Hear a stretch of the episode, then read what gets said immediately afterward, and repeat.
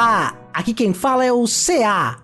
Desejo a você um ótimo dia e agradeço por nos receber entre seus tímpanos em mais um Spin de Notícia, o seu giro diário de informações científicas em escala subatômica.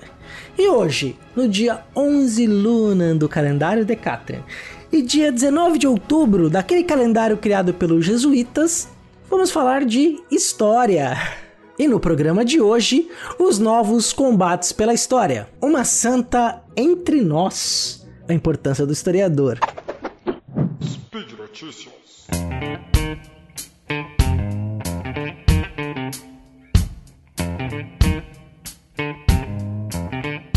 Olá, tudo bem? Que saudade aí do Spin, esse programa que alegra a nossa manhã e o nosso dia. Então, bom dia, boa tarde, boa noite. Não sei que horário que você está escutando isso aqui, mas o Spin é sempre aquele programa, aquela pílula diária de informações que a gente necessita. Né?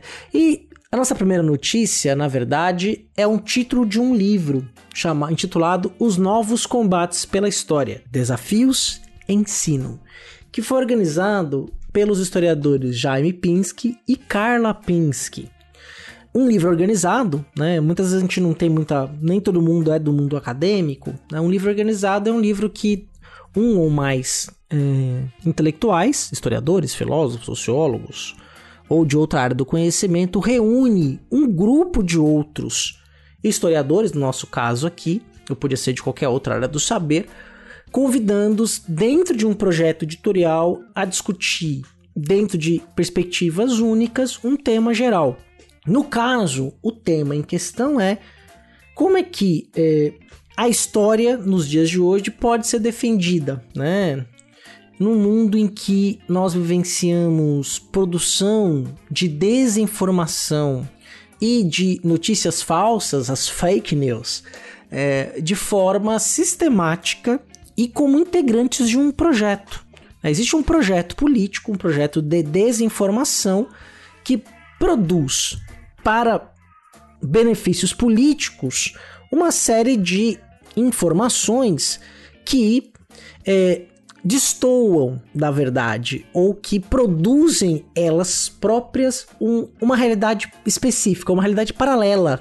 Até um Brasil paralelo, podemos dizer assim, né? Quer dizer, e aí isso a gente viu, nós estamos num contexto de pandemia e nós percebemos é como que essa produção de notícias falsas de forma sistemática pode ser fatal. Né? Infelizmente, desejo aqui, neste momento, que inclusive toquei no assunto, solidariedade a todas as famílias, né? me solidarizo com todas as famílias, todas as pessoas que tenham perdido alguém próximo, um amigo, é, um amor, um pai, um filho, um avô, um cunhado, alguém próximo por causa dessa pandemia. Afinal, são 600 mil pessoas, mais de 600 mil pessoas que já faleceram de, por causa dessa doença, né? que marca, marca a nossa história nos anos de 2020 e 2021.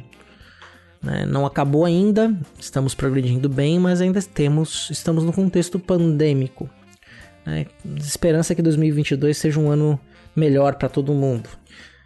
Nesse cenário, a história também é colocada como um, um lugar de disputa. E muitas vezes produzir verdades ou tentar produzir versões do passado está diretamente atrelada ao controle do presente e, consequentemente, do futuro. Então, quem controla o passado controla o futuro, quem controla o presente controla o passado, numa máxima exposta no livro 1984 do George Orwell, que é diz muito sobre o que a gente vive, quer dizer, vamos imaginar o seguinte cenário, né? A gente já até discutiu isso em Fronteiras no Tempo, inclusive nos ismos da política isso fica muito claro do SciCast. Né? Por que, que você. É, por que, que colou um movimento muito forte de atribuir ao nazismo o rótulo de esquerda, por exemplo? É importante dizer, essa discussão só existe na internet brasileira, né? Em produção de conteúdo brasileiro e em livros que foram publicados aqui no Brasil. Isso não é levado a sério lugar nenhum do mundo, tá? Só pra vocês terem essa informação. Mas, por exemplo, a gente construiu ao longo da segunda metade do século XX, não sem motivo, que o nazismo foi o maior mal que a humanidade criou, né? Obviamente que é proibido e é proibido com razão, porque as ideias, a ideia de, de, matar populações inteiras, de superioridade racial, de autoritarismo, devem ser banidas, devem ser é, é, negadas e devem ser é, mais do que isso, né? A gente deve se revoltar com essas ideias, não devemos aceitar mais esse tipo de questão historicamente. Então, o cinema construiu toda uma visão né, do nazismo e do seu líder, Adolf Hitler, como o maior mal da humanidade. Então, quando você quer atribuir, por exemplo, que. E aí, no momento em que no Brasil a esquerda estava no poder há mais de 10 anos, havia uma crise política que culminou, né, no que a gente sabe muito bem, de 2016. É, então, você atribuir um rótulo de que a esquerda é representação desse mal, você contribui numa narrativa de controle do presente. O que, que você faz então? Você manipula a informação do passado, distorce o passado, cria uma ideia falsa de filiação política ao movimento político do presente e então diz: tá vendo? Isso que está no poder é o grande mal. Ou quando, por exemplo, se nega que houve uma ditadura militar no Brasil, que o período militar não foi tão ruim como as pessoas dizem que foi, né? como, se, como se tivesse havido de fato liberdade, liberdade de opinião, liberdade de imprensa, como se pessoas não tivessem sido presas de forma arbitrária, né? Quer dizer, e que ou pior ainda, como se houvesse a real possibilidade de acontecer um golpe comunista, uma revolução comunista no Brasil. Né? Então, é, as pesquisas históricas mostram, por exemplo, que é, as ações dos militares logo depois do golpe para encontrar as armas dos comunistas é, resultou em não encontrar nem espingarda de chumbo. Né? Em 64 não havia mobilização armada para dar um golpe, mas criou-se todo um contexto em torno disso. Um tema que, inclusive, podemos voltar aí em outro spin de notícia. E, inclusive, já foi abordado até em Fronteiras do Tempo, numa trilogia. É, então, resumindo o que eu estou querendo dizer aqui, para deixar bem claro, é, existe hoje, né, e não é só de hoje, podemos dizer da última década, uma tentativa real de manipulação do passado, tentando igualar o trabalho do historiador à mera opinião. O trabalho do historiador não é baseado na opinião do historiador e apenas exclusivamente em seu viés político ideológico. O viés político ideológico existe, ele influencia na escolha do tema, mas não na abordagem, não no trato com as fontes, não na leitura séria, sistemática, né? não no trabalho propriamente do historiador acadêmico profissional, que vai produzir conhecimento histórico. E esse conhecimento histórico passa longe de ser apenas um conhecimento doutrinário. Quem produz conhecimento doutrinário, quem produz doutrina para é, nortear as ações é, dos seus seguidores são as religiões. As religiões produzem doutrina religiosa, as religiões doutrinam seus fiéis.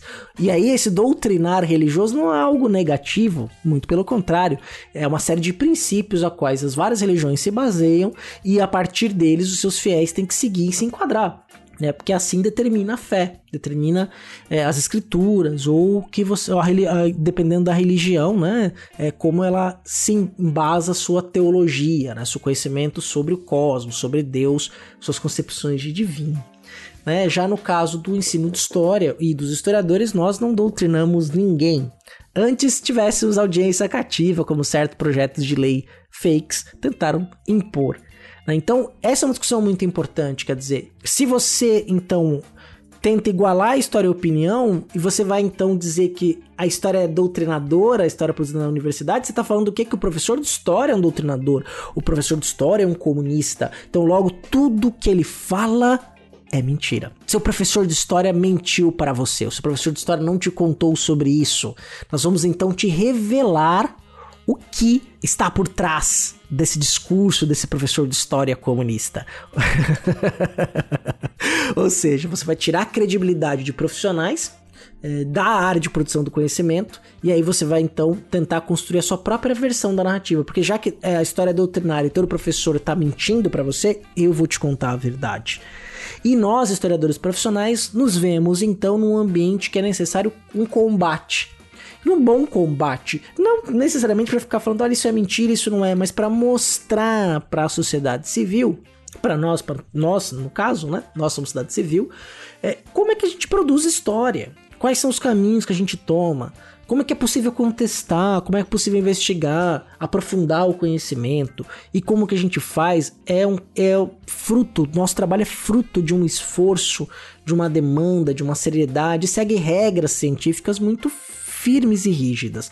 Então esse livro Novos Combates pela História traz textos do, de vários historiadores importantes, né? O Carlos Fico, a Maria Lígia Prado, o Marcos Napolitano, que inclusive participou do Fronteiras no Tempo sobre negacionismo e revisionismo histórico no século XXI, que é justamente o capítulo do livro, é, capítulo dele nesse livro, Novos Combates pela História, o Pedro Paulo Funari, o Bruno Leal, do Café História, o Iclas Rodrigues, do canal Leitura Obriga História, a Luana Jales e o Alex Degan, que também participou de um Fronteiras no Tempo sobre história da Ásia, que é o tema do capítulo dele. Né? Ele vai pensar como que a história da Ásia está sendo discutida no Brasil, as possibilidades e como a gente deve direcionar um novo olhar para o passado do continente asiático, assim como o passado do continente africano, né? para a gente pensar em outras lógicas que além da eurocentrada. Né? Então, é, esse livro vai discutir essas questões. Só para vocês terem uma, uma ideia, né?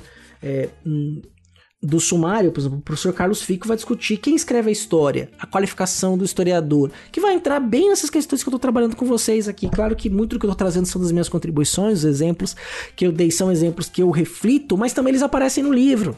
Né? O texto do professor Marcos Napolitano começa justamente com uma fala é, que nega a ditadura feita numa campanha à presidência da República de 2018, por exemplo. Né? Então, é, você tem o da Luana Jales, por exemplo, que é uma historiadora extremamente importante, tem textos muito, muito importantes para a questão é, da negritude, da escravização no Brasil.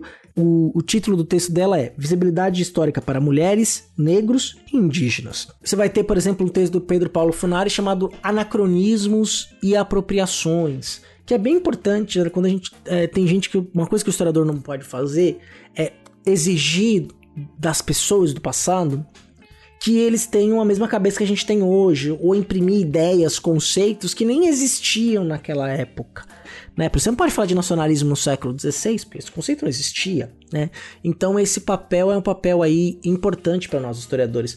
Porque aí vou entrar na segunda notícia, o surgimento de uma santa é, e a importância do historiador, né, que, tem a, que é um exemplo que eu quero dar, baseado nas reflexões também que esse livro me proporcionou. Recomendo, vai ter link no post aí pro livro, link aí também pros dois Fronteiras do Tempo com autores desse livro, né, que estão aí, compuseram a obra, no livro organizado pelo casal Pinsky.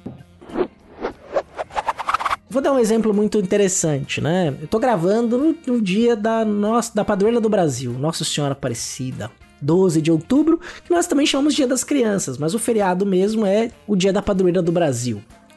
Então, um detalhe muito importante, né? O Brasil, quando vira um Estado independente, tem liberdade de credo na Constituição, mas a família imperial é uma família católica e a igreja e o Estado não estavam separados. Existia até o padroado, padres eram praticamente funcionários públicos. Então havia uma relação muito próxima de não separação da administração pública da igreja. Então o Estado e a igreja estavam ligados no Brasil imperial. Essa separação só vai acontecer na República. O padroeiro do Brasil, no Império e no começo da República, era São Pedro de Alcântara, que era um santo espanhol. E por que, que era ele? Porque chamava Pedro. Então Dom Pedro I também era devoto de São Pedro de Alcântara, então é, São Pedro de Alcântara vira o padroeiro do Brasil. Acontece que vira-se a República, você tem um, movi um movimento na década de 20 que vão começar a, em um movimento inclusive da própria Igreja Católica Brasileira, é, numa tentativa de reaproximação, né, ou de ampliação da fé, especialmente entre negros, é, de trazer é, um símbolo para a Igreja Nacional, a Igreja do Brasil, próprio. E aí você tinha uma, uma, figura que era Nossa Senhora Aparecida, que é, houve a demanda para o Vaticano de que ela fosse transformada em padroeira do Brasil. Uma coisa que é interessante que a imagem encontrada em 1717, é, e aí cria-se uma pequena igreja, onde, próximo de onde hoje é a Basílica né, de Nossa Senhora Aparecida, é, já atraía devotos desde o século XVIII. Né? Inclusive tem uma história da imperatriz brasileira que doou a coroa né? é, e pedindo filhos para a santa e foi atendida, né? coroa de ouro e diamantes né? para a imagem. É, ou seja, é, mostra que já havia uma devoção, uma devoção popular muito autêntica e genuína é, desde lá do século XVIII quando essa imagem foi encontrada. E é interessante que a imagem, por ter ficado embaixo d'água, e a atribuição do milagre também é essa, a imagem de uma mulher negra, né, de pele escurecida. Se você parar para comparar, no mesmo século XVIII, por exemplo, um nativo americano, um mexicano, né, um descendente de astecas, visualizou num monte ou Nossa Senhora de Guadalupe, que é a mesma Maria, mãe de Jesus, mas que ela tem várias versões.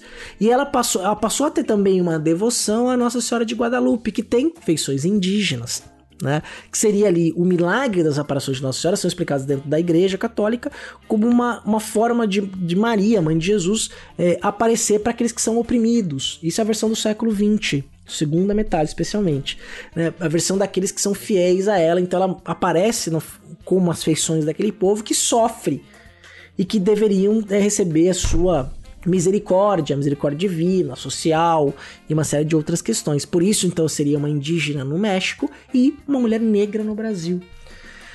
Acontece que o Papa, então, tem toda essa devoção popular, tinha um santo que não tinha identificação nenhuma com um brasileiro. Em 1930, então, vem uma bula papal, então, designando é, que Nossa Senhora passaria a ser a padroeira do Brasil, né? E isso, obviamente, foi incorporado por Getúlio Vargas rapidamente, que em 1931 faz um, toda uma cerimônia que vai fazer uma romaria, que começa lá no Palácio do Catete até onde hoje é a Basílica de Nossa Senhora Aparecida né, para poder fazer a consagração e decretar o dia 12 de outubro como o dia da pradoeira do Brasil. 12 de outubro, tem um spin que eu falo do é, do Tiradentes, né? 12 de outubro na República era na Primeira República era feriado do descobrimento da América. Era um feriado nacional, é feriado civil do calendário civil de descobrimento da América. E aí a data foi reutilizada, né? Foi continuou sendo feriado, mas passou a ser o feriado de Nossa Senhora Aparecida, unindo, né, dois elementos: devoção popular e uma tentativa de desafricanizar elementos da cultura popular. Então foi quando ali o Getúlio Vargas vai transformar a capoeira em símbolo nacional, a feijoada, né? É, e também a Nossa Senhora Aparecida. A Lili Schwartz tem um videozinho bem interessante, vai estar na referência também sobre essa questão. Até um, para quem não conhece, a historiadora Lili Schwartz, antropóloga historiadora Lila Schwartz, provavelmente você conhece, né? Ela é muito mais conhecida que a gente aqui. ela tem um canal no YouTube que é muito bacana e fica a dica.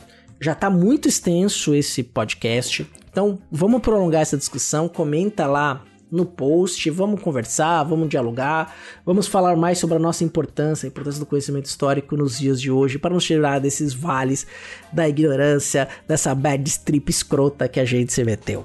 Então, gente, por hoje é só. Agradeço novamente, espero por você lá nos comentários e você sabe que esse podcast só é possível de acontecer, assim como toda a manutenção do portal Deviante, por causa do seu patronato ao SciCast, seja no Patreon, no Padrim ou no PicPay. Então, gente, um beijo no coração de vocês, até amanhã e até o meu próximo Spin.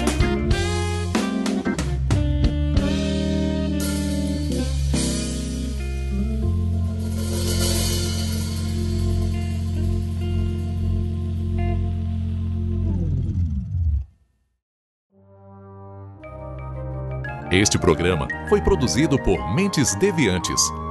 deviante.com.br.